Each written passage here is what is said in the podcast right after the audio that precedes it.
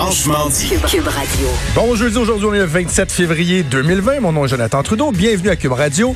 Bienvenue dans Franchement dit. Devant moi, et non Ben pas à distance, c'est Maude Boutet. Salut Maude. À côté de moi, bonjour. À côté, À côté Quand même, on garde une certaine distance, Non, hein. c'est ça. On va. On va. tu mets pas au micro juste à côté parce qu'on serait trop déstabilisé vraiment d'être un à non, côté de c'est l'autre. ça. là. tu sais, Il n'y a, pas assez de kilomètres qui nous séparent. Non, c'est ça, c'est ça. Non. Très content d'être à Montréal.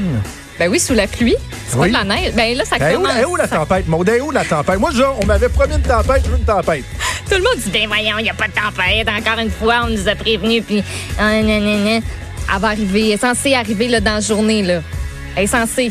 Mais je pense qu'à Québec, là, euh, Marjo, ma mère, m'a texté. Elle dit, moi, même pas de l'autre bord de la rue. Hein?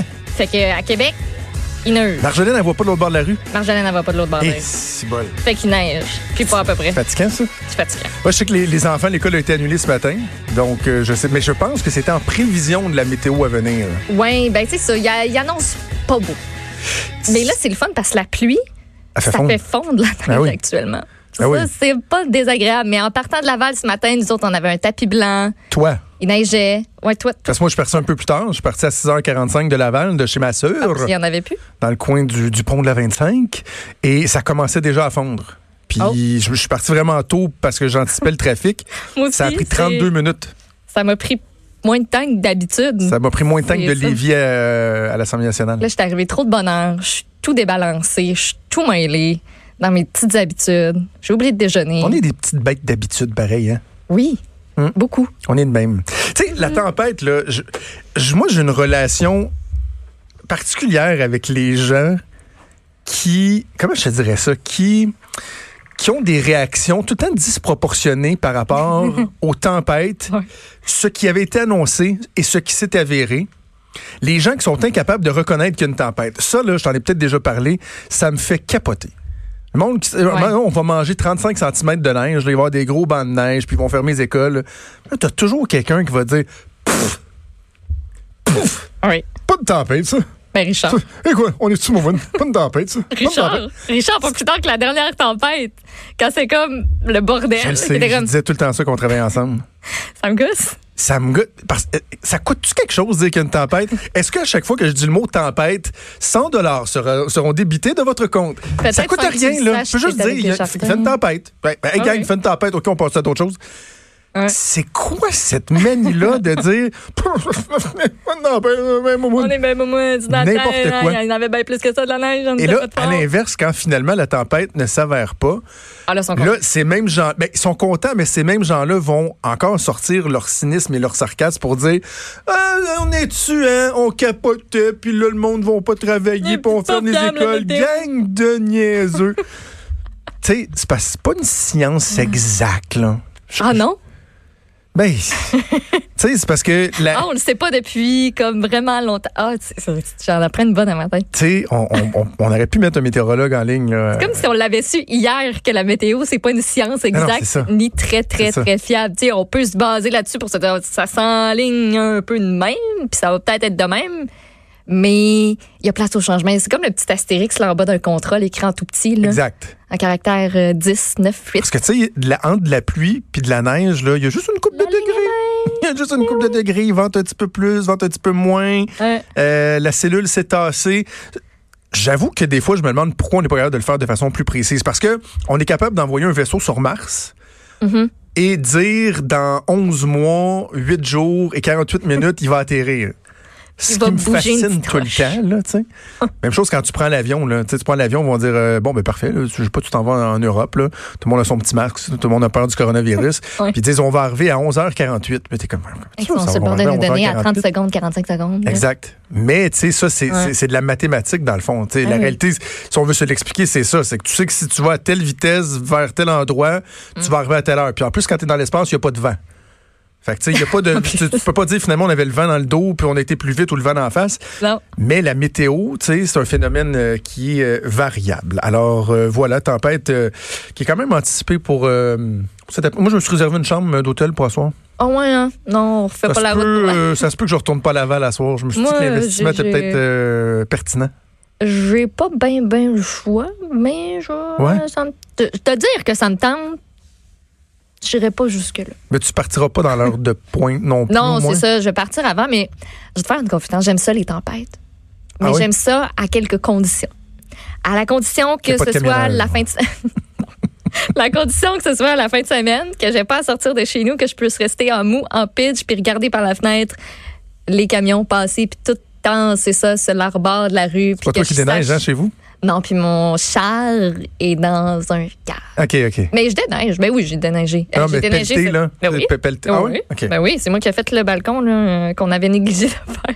Puis que ça fondait. Fait que je me suis dit, Hey, moi, je suis capable de tout faire ça. Ça m'a pris une heure, man. Tu devais être essoufflé, hein?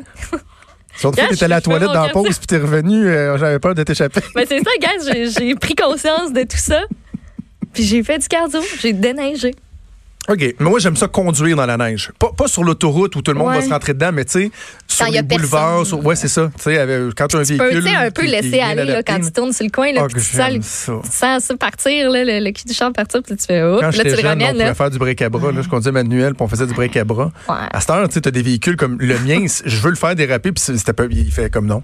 Tu peux pas? Et Les roues, le système intelligent, là, puis Ah. tout, il reprend. un peu. Fait que t'as- comme de la misère à le faire déraper, même si tu veux le faire pour, euh, pour le fun. Parlant de faire déraper les choses, avant qu'on aille en pause, parce qu'on a, on a un programme très chargé aujourd'hui, mais je voulais quand même prendre le temps de, de parler de notre premier ministre, de François Legault.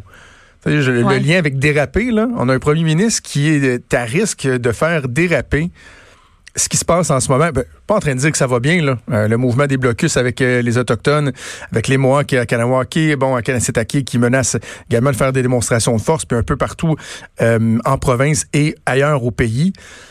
Mais il y a deux jours, quand le premier ministre avait évoqué le fait qu'il y avait potentiellement des armes euh, Ouais. euh, au blocus de Kanawake, on en a parlé, j'en ai parlé aussi à l'ajoute, puis je disais, je m'explique mal cette déclaration-là du premier ministre qui a été somme toute responsable depuis le début.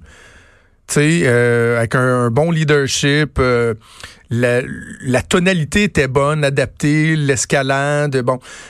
Je, je me disais, mais pourquoi le premier ministre va évoquer ça? Puis là, certains disaient, ouais, mais ça se peut effectivement qu'il y ait des âges. Ouais, mais est-ce que c'est au premier ministre d'aller le dire. publiquement, tu sais? Puis est-ce que la SQ était au courant? Est-ce Exact. Est-ce qu'il a juste fait ça sur le fly puis s'est dit, ben là, là, j'étais j'étais écœurée de me faire parler de ça puis qu'on a l'air de rien faire. Là. Voici pourquoi on fait rien? Je, je- Ben, moi, j'ai fait le saut en entendant ça hier. C'est ça. Est-ce Mais, que mais ça, c'était il y a deux jours. Et moi, hier matin, je parlais avec euh, l'entourage du premier ministre, puis je leur disais, j'ai un malaise par rapport à ce que le PM a dit hier. Et je sentais que c'était très, très, très assumé. Mm-hmm. Tu sais, des fois, ils vont comme repiler sa peinture un peu, le lendemain, ajuster le message. Hier matin, je sentais que c'était vraiment assumé, puis je me l'expliquais encore mal.